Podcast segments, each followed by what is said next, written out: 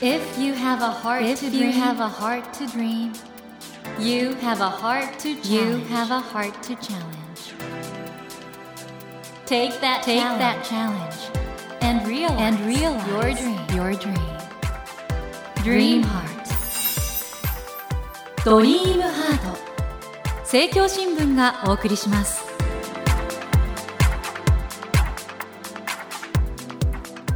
皆さんこんばんは茂木健一郎です。東京 FM のスタジオから全国38局ネットでお送りしていますドリームハート。この番組は日本そして世界で活躍されている方々をゲストにお迎えしてその方の挑戦にそして夢に迫っていきます。さあ今夜お迎えした方は国際的に活躍されている方です。国連広報センターの所長根本薫さんをお迎えしましたこんばんはこんばんは。よろしくお願いします。よろしくお願いします。もう本当に国際的なキャリアパーソンということで、この国連広報センターっていうのはどういうお仕事をされるんですか？国連広報センターはですね、世界におよそ60の国にあるんですけれども、日本語はですね、国連公用語ではないんですね。でも日本というのは非常に重要な加盟国で、はいえー日本の皆さんに国連で行われている活動であったり、国連で議論されている課題について日本語でお知らせして、国連のことに関心を持ってもらうと。そういうことをマンデートにしている事務所です。日本だと国連大学はい。は国連の機関としてあったりしますけど。あとやっぱり日本は拠出金なんかも随分出させていただいていると思うんですが一方で国連関連の職員の数はあんまり多くないとも聞いてるんですが。はい。拠出金あの、うん。通常予算への分担率というところでいうと、日本は世界で第3位、なるほど。えー、3番目の拠出国なんですね。で人口の規模であったり、う経済規模であったりそういったところからですね望ましい職員数というのを弾き出すんですけれども、はいそれで言いますと日本の場合望ましい職員数の3分の1から半分ぐらいしかまだ日本出身のそう職員なんがいないですね。じゃあひょっとしたらリスナーの皆さんあの学生さんとか今日の根本さんのお話伺って私もちょっと国連関係で働きたいなって方出たら嬉しいですね。もうウェルカムです。ウェルカムですか？はいぜひ皆さんちょっとそういうことも頭に入れてですね。そしてあの最近はやはりあの持続可能な開発目標 SDGs これがかなり重要なんですよね。はい、あの2030年をゴールイヤーにしている世界目標ですけれども日本でのですね SDGs の認知度はもう9割を超えてるんですね、これ根本さんのおかげですか？あの多くの日本の関係者のおかげです、ええはい。で他国に例がないですねこういうですよね。ええ2030年に向けて今実施の後半戦に入ってるんですけれども、うん。じゃあその通信簿はと言いますともう真っ赤っかです 認知度はあるんだけど成績はあんまり良くないと。あ今申し上げた真っ赤っかというのうん。は世界全体でですね、あ世界全体が真っ赤か。はい、で日本については真っ赤っかです。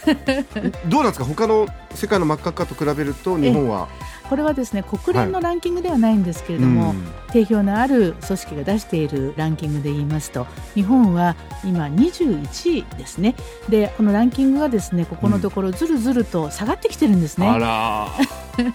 ということは SDGs の認知度は上がってるんだけどまだまだ努力しなくちゃいけないことがあると。え後半戦はですね、うんやはりインパクトが大きいと言われている分野があるんですよね。ええその分野で変革を起こすぐらいの推進をしてですね、まあ、反転攻勢をかけていかないといけないなというところがありますいやもね。うちょっと今だけでもずいぶんいろんなことを学ばせていただいてるんですけども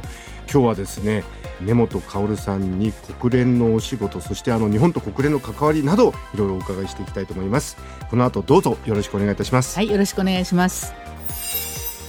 ドリームハート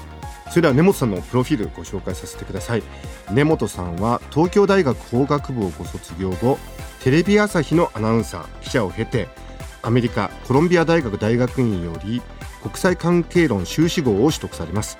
そして1996年から2011年末まで UNHCR 国連難民高等弁務官事務所にてアジアアフリカなどで難民支援活動に従事されました。ジュネーブの本部では政策立案民間部門からの活動資金調達のコーディネートを担当されました。WFP 国連世界食糧計画の広報官国連 UNHCR 協会事務局長も歴任されフリージャーナリストを経て2013年8月から国連広報センター所長としてご活動をされていらっしゃいます。ということであの今日はまずはあの国連のねお話をいろいろ伺いたいと思うんですがコロンビア大学の大学院はニューヨークはい。ですか？ら、国連本部に近かったわけですよね。ええ、私が専攻したのは国際関係論。ええええで国連本部がニューヨークにあってですね、国連の高官とか職員うんうんうん。がしょっちゅう講師としえて大学院に来て話してくれたんですよ。うんうん。ブラウンバックランチみたいなね、形で膝詰めのね談義などもですね、うん。あって国連がすごくこう近いものに感じられたんですよね。まあお膝元って言っちゃ変ですけど、はいはいそれから90年代の中頃だったのでその当時は明石康さんもいたり、うんうん尾形貞子さんがええ国連難民コート弁務官をされたんですよね。でルワンダの虐殺虐殺があれば人が逃げる、うん。難民を保護するのは UNHR だと、うん。それからバルカン半島での内戦もいはい。ろいろあった、そこで大活躍していたのは UNHR だった、うんうん。ということで CNN とか名だたるそのメディアのトップヘッドラインみたいな形でしょっちゅう尾形さんのことがニュースになってたんですよね。はいはい、ええ。僕もよく覚えてます。そうでしたよね。であの自分自身が専攻していたのがその国際関係論の中でも、うん。国際難民法という分野があるんですけどもそれを集中して勉強していたということもあって尾形さんへの憧れ半分、うんうんうん。それから実際に自分もその仕事に連なってみたいという関心えそういったところもあってというところだったんですよね。この UNHCR 確かノーベル平和賞を2回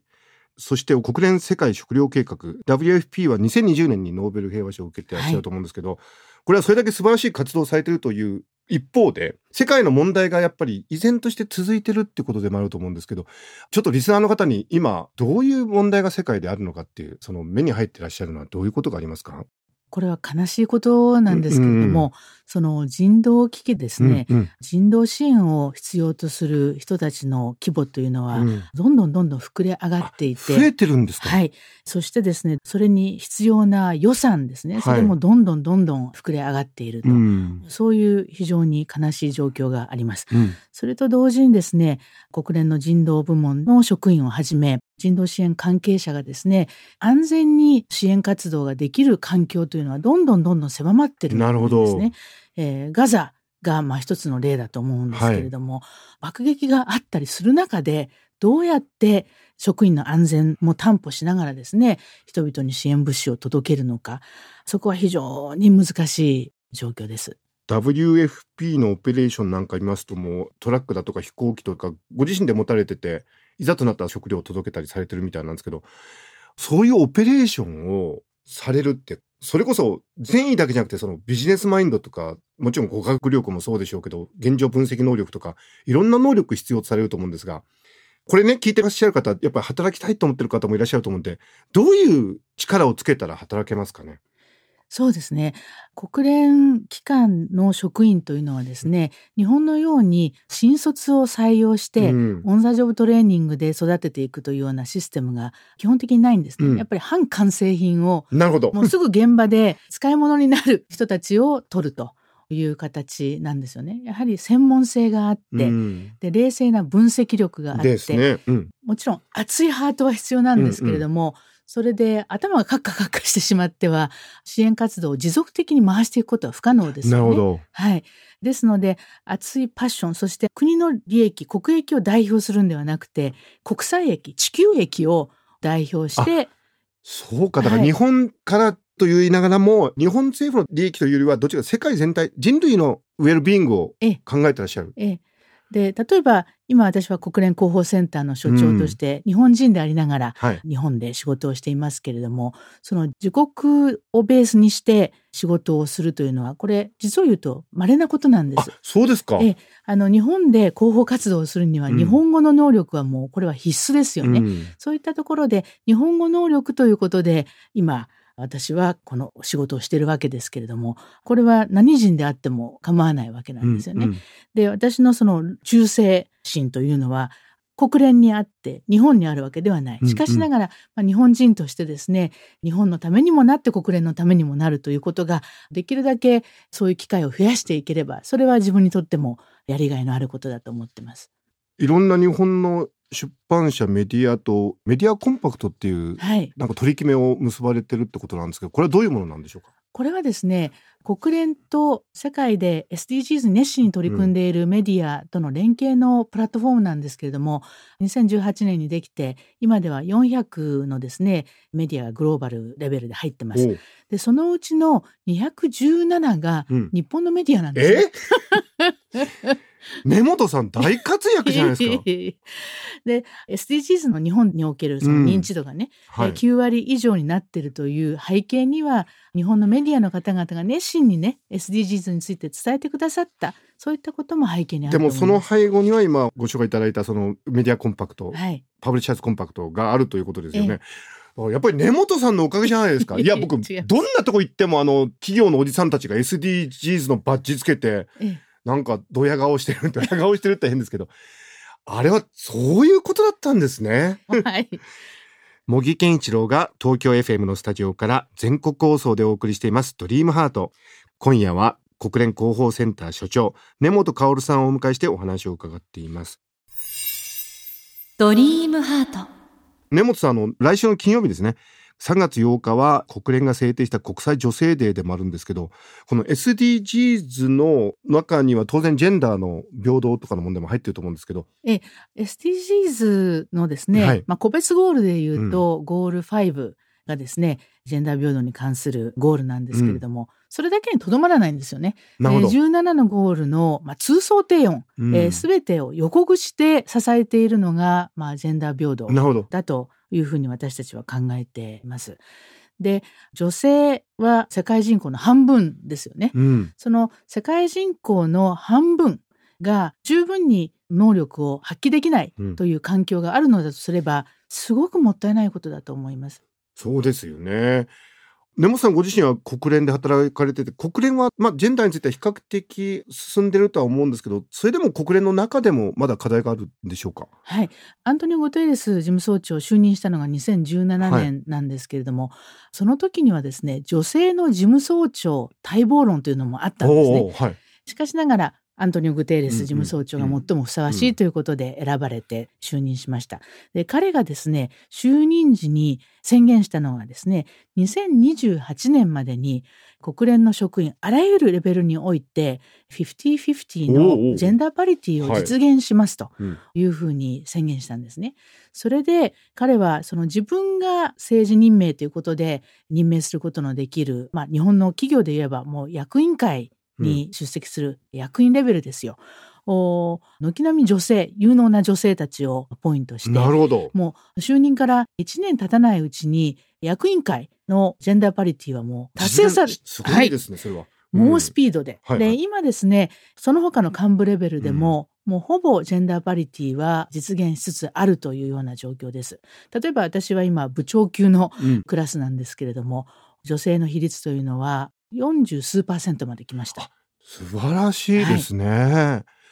国連はだからそういう形でやってらっしゃると思うんですが日本にちょっと目を向けると日本のジェンダー平等の現状ってのはどういう感じなんでしょうか？そうですね。1995年に北京女性会議という非常に重要なジェンダー平等のための会議があって、その時はですね、日本も他の国々と大体同じレベルだったと思うんですね。それが、その後の取り組みが他国が猛スピードで推進したのに比べて、日本ではいろいろと環境は整えつつあっても、結果、成果が十分に出てこなかった現状があると思います。うんで今改めて振り返ってみると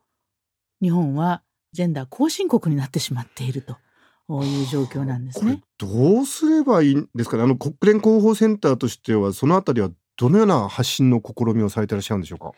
私はですね功利主義は必ずしも悪いものではないと思います。例えばその女性役員のいる会社は利益率収益率高いんですよ。事実として、はいうん、ということであったり女性をはじめとしてさまざまな多様な目が経営層にいるとですね、うん単一的なものの考え方ではなかなか気がつかない生活者のニーズうん。に気がつく、それがビジネスチャンスにつながるというところもある。それからリスク管理っていうところで見てみてもですねこれちょっとやばいんじゃない？っていうようなことに あらかじめ気づいて危機対策できるというところがあると思います。それが同じ見方しかできないと気づきにくい。で世の中からバッシングされて初めて気づく。そういうリスク要因がありますものね、はい。もう今よく繰り返されてますから。ええ、じゃあ日本の社会もある意味では根本さんのお仕事広報センターの方々の努力もあって SDGs については随分認識が深まってきてると思うんですがジェンダー平等もなんか深めていけたらいいですね。ええ、そういう部分でうん。メディアが果たす役割ってすごく大きいと思うんはいですね。はい例えばニュース番組でもですね、うん。メインキャスターが男性で、ねサブキャスターが女りますよね。性というような構図が少しずつ変わってきてはいますけれども、うんうんまだありますよね。うんそういった刷り込みうんがなされてしまっていると。それをやっぱり積極的に世の中の半歩先を行く存在としてメディアにはどんどん変えていってほしいなと思うんですね。ね本当根本さんそして国連広報センターの活動にこれからも注目していきたいと思うんですが実は今月3月24日日曜日に東京の国立競技場で非常に興味深い入場無料のイベント未来アクションフェスが開催されるということなんですね。未来を担う若い世代に向けて国連の持続可能な開発目標 SDGs の実現。そして核兵器廃絶や気候危機の解決に向けてなど様々な問題を考えるとともに音楽イベントも開催されるということで詳しくは未来アクションフェスの公式ホームページにアクセスしてみてください。えこのイベントはどんな感じなんでしょうか？はい。国連広報センターも講演団体の一つとしてはい。入ってるんですけれども、若者って少子高齢化が進んでいる日本ではうんうん。なかなか感じられないんですけれども、その例えば世界の人口80億人ですよね。若者はですね20億人いるんですね。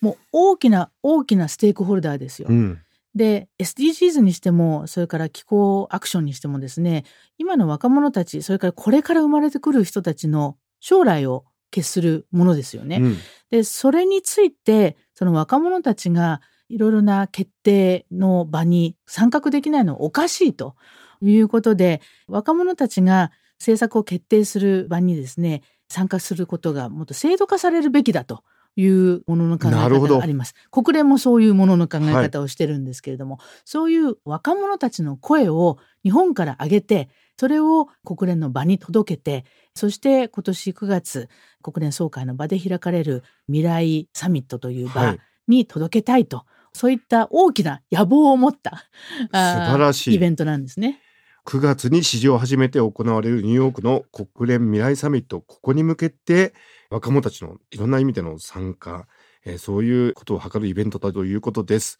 えー国連広報センターも講演されていらっしゃいます。3月24日未来アクションフェス。興味を持った方ぜひホームページにアクセスしてみてください。ということで今夜は国連広報センター所長根本薫さんをお迎えしてお話を伺ってきましたがそろそろお別れの時間となってしまいました。根本さんあの来週もぜひ今度根本さんの個人的なこととかあのいろいろお話伺えたらと思いますどうぞよろしくお願いいたしますよろしくお願いします。森健一郎が東京 FM のスタジオから全国放送でお送りしていますドリームハート今夜は国連広報センター所長根本薫さんをお迎えしました Never let go of that dream. Never forget Never to that heart to challenge. Dream Heart. 茂木健一郎が東京 FM のスタジオから全国38局ネットでお送りしてきましたドリームハート。今夜は国連広報センター所長根本薫さんをお迎えしましたがいかがでしたでしょうか？いやすごいなと思ったのは根本さんもちろん一人のね立場でいろいろ考えられることはあると思うんですけど見事にね国連広報センターの所長としていろんなことを配慮しながら心のこもった言葉を発するっていうすごいなと思います。今までの人生の経験がそこに全部凝縮されてるんでしょうし地球は今本当に平和の問題とか気候変動の問題とかいろんな課題抱えてるわけなんですけどそういう時代にやっぱり国連の果たす役割って大きいと思うんですけどもその国連の取り組まれてるさまざまなことについてね広報されてそしてね何よりも日本での SDGs の、まあ、ブームというか認知がここまで広がるその背景にはね根本さんのお仕事があったんだなと改めて思って本当に素晴らしいお話を伺ったなと思いました。さて番組では毎週3名の方に1000円分の図書カードと番組特製のエコバッグをセットにしてプレゼントしています。私茂木に聞きたいことや相談したいこと番組の感想などお書き添えの上ドリームハートのホームページよりご応募ください。お待ちしています。そしてスマホアプリオーディではドリームハートの番外編番組茂木健一郎のポジティブ脳教室を配信中です。ぜひこちらも聞いてみてくださいね。来週も根本薫さんをお迎えしお話の続きを伺います。どうぞお楽しみに。それではまた土曜の夜10時にお会いしましょう。ドリームハートお相手は森健一郎でした。ドリームハート。政教新聞がお送りしました。